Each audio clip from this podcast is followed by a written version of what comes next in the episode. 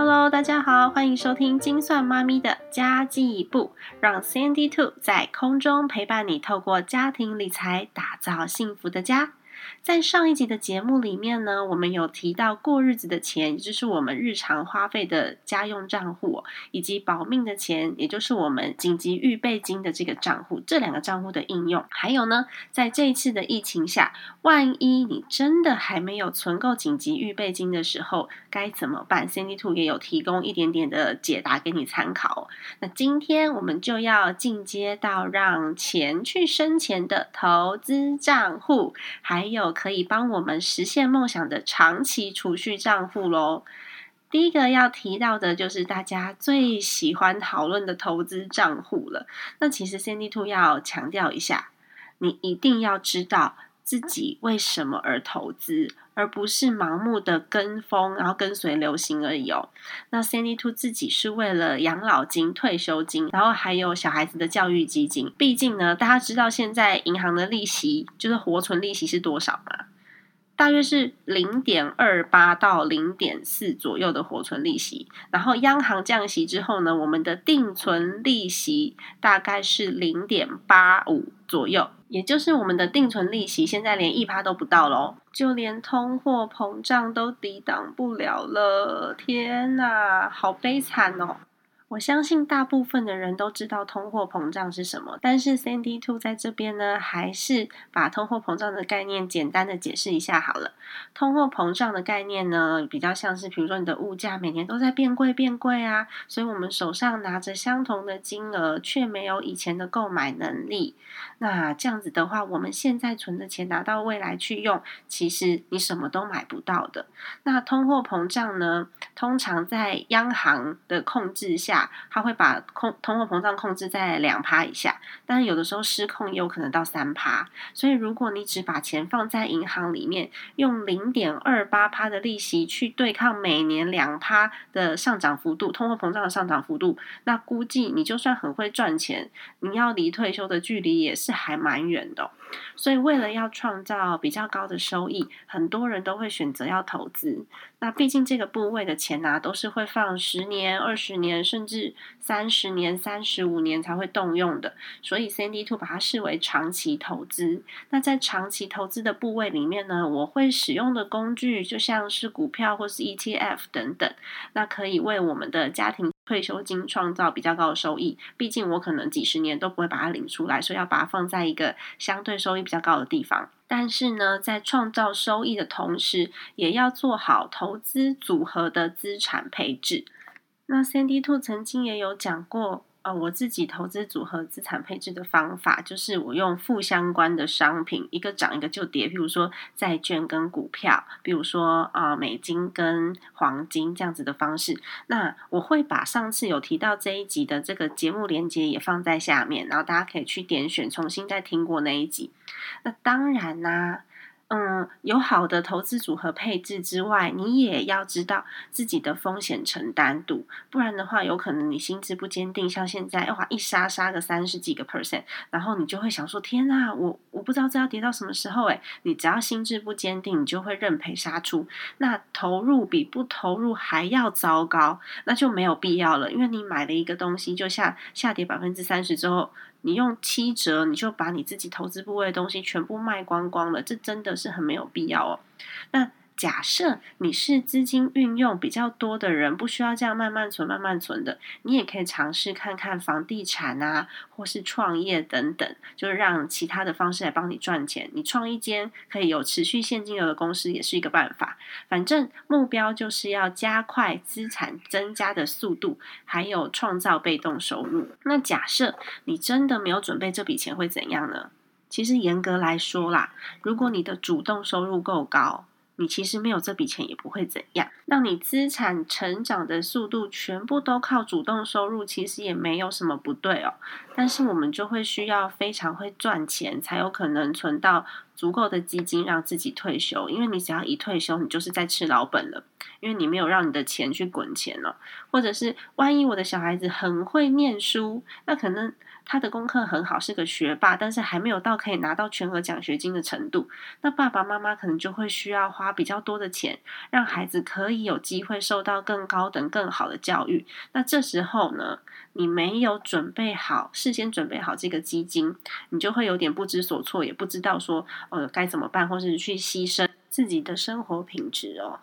那么，Cindy 就来分享一下我怎么分配这笔钱好了。其实这个账户呢，也就是扣除第一项的日常生活费之后，再来分配比例的。假设夫妻两个人一个月收入是十万，然后日常生活加校清费一家三口，然后大约花是五万好了。嗯，你可以把这个金额分配。就是扣掉日常生活的五万，你还有五万，你就可以把这个金额分配 twenty percent 二十趴在这个账户，也就是每个月你投资一万块钱。所以呢，它就是可以让你去钱滚钱，而且不让你的日常生活受到影响的金额。那最后最后呢，我们要讲到的就是梦想账户喽。因为刚刚那个投资账户这样子阐述，相信大家已经想有相当的了解了。我们人生在世。不是为了工作，绝对不是。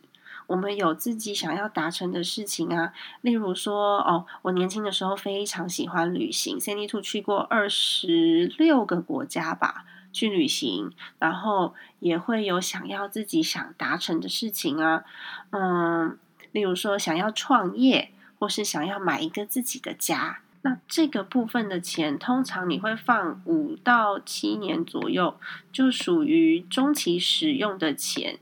那账户本身它可以承担的损失比较低，因为它有可能五年内就会被拿出来用掉。因此呢，它的使命只有一个，就是尽量的可以去抵抗通货膨胀。所以这部分的钱，我就会把它放到，比如说像。嗯，美国政府公债啊，或是投资等级的高收益债，或者是外币定存等等。因为外币定存通常利率比台币好很多，但是也是因为美国最近在降息的关系，嗯，外币定存呢，现在美金的利率不是很好。那我们之后可以再来讨论有没有其他的应对方式哦。总之，我们要找的就是这些指标型的货币。指标型的货币在跌的时候呢，可以买进来存个几年。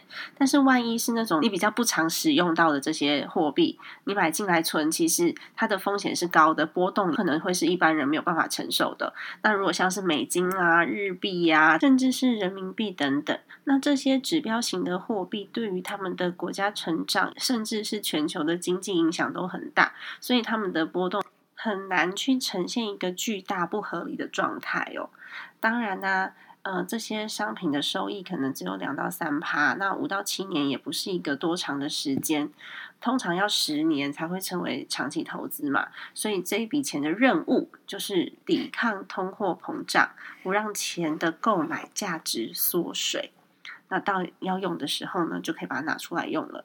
那假设你平常都没有专款专用的习惯。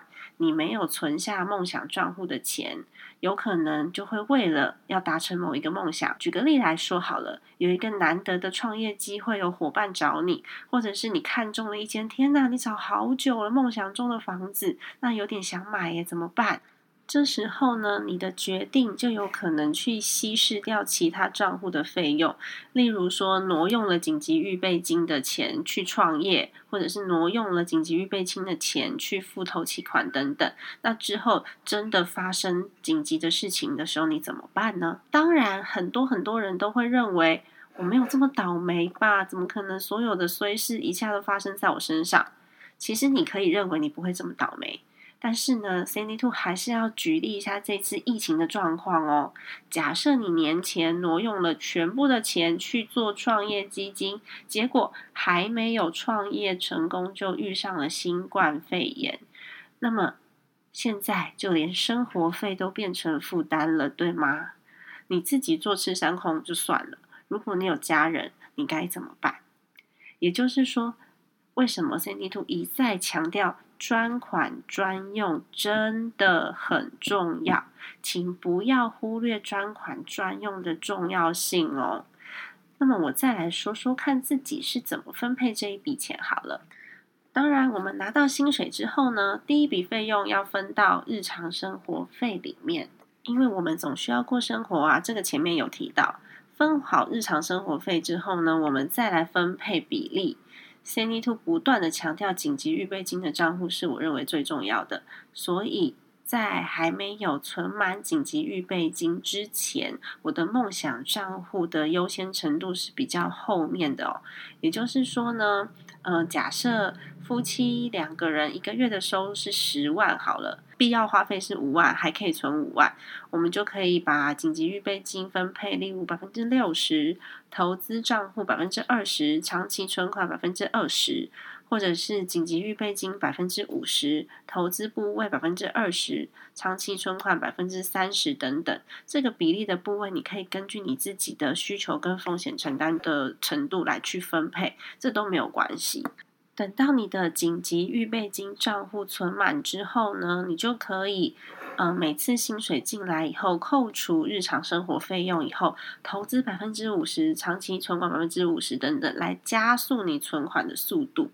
那么，假设你的长期存款也存满了，你就可以扣掉你的日常生活费之后，百分之百拿去投资了。那我认为这四个账户都很重要，就是专款专用的概念。前面已经强调了好多好多次了，因为只要其中一个账户出了问题，另外三个账户还可以支撑，就像一张桌子。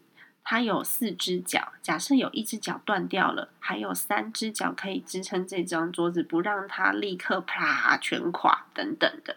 那当然呢，最近台股或是美股都不稳定，投资账户出了问题，有人就睡不着觉喽，或者是嗯想要去顶楼走走、呼吸空气等等。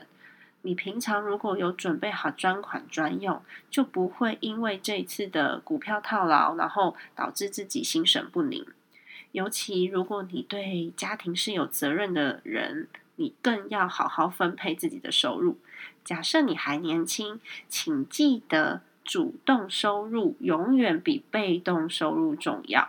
那随着年纪越来越大，被动收入就会比主动收入的重要性增加。因为随着你年纪越来越增长，越来越增长，你想要获得一一份工作的机会。就越来越低了，所以年轻的时候呢，主动收入会比较重要哦。以五趴的年报酬率来说好了，假设你要投入一百万，你才可以创造一年五万的被动收入，也就是相当一个月创造四千一百六十七块。你要有一百万，然后你一个月可以领四千一百六十七块。但是如果说你一个月想要多赚四千一百六十七块的主动收入，有可能我们只需要。接一个专案，或者是兼职一个家教班，甚至去多端几个盘子，都有可能可以赚到。毕竟呢，呃，创造被动收入的本金如果太小，那么一点意义都没有。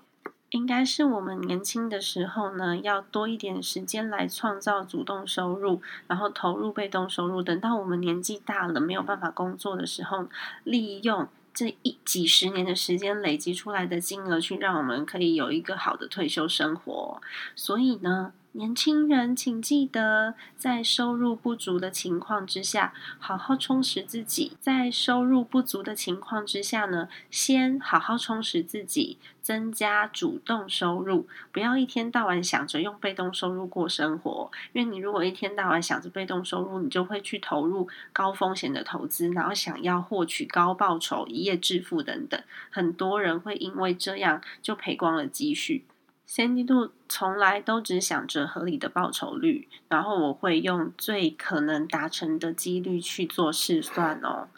假设合理的报酬率是五趴，你每个月就算很会赚钱，你。月入十万，不吃不喝也要十个月才能存到一百万，然后你的一百万一年只能帮你赚五趴，对年轻的你来说，似乎就不是这么聪明喽。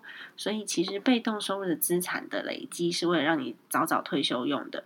那年轻人需要创造主动收入，稳定持续的投入被动收入才是比较健康的做法。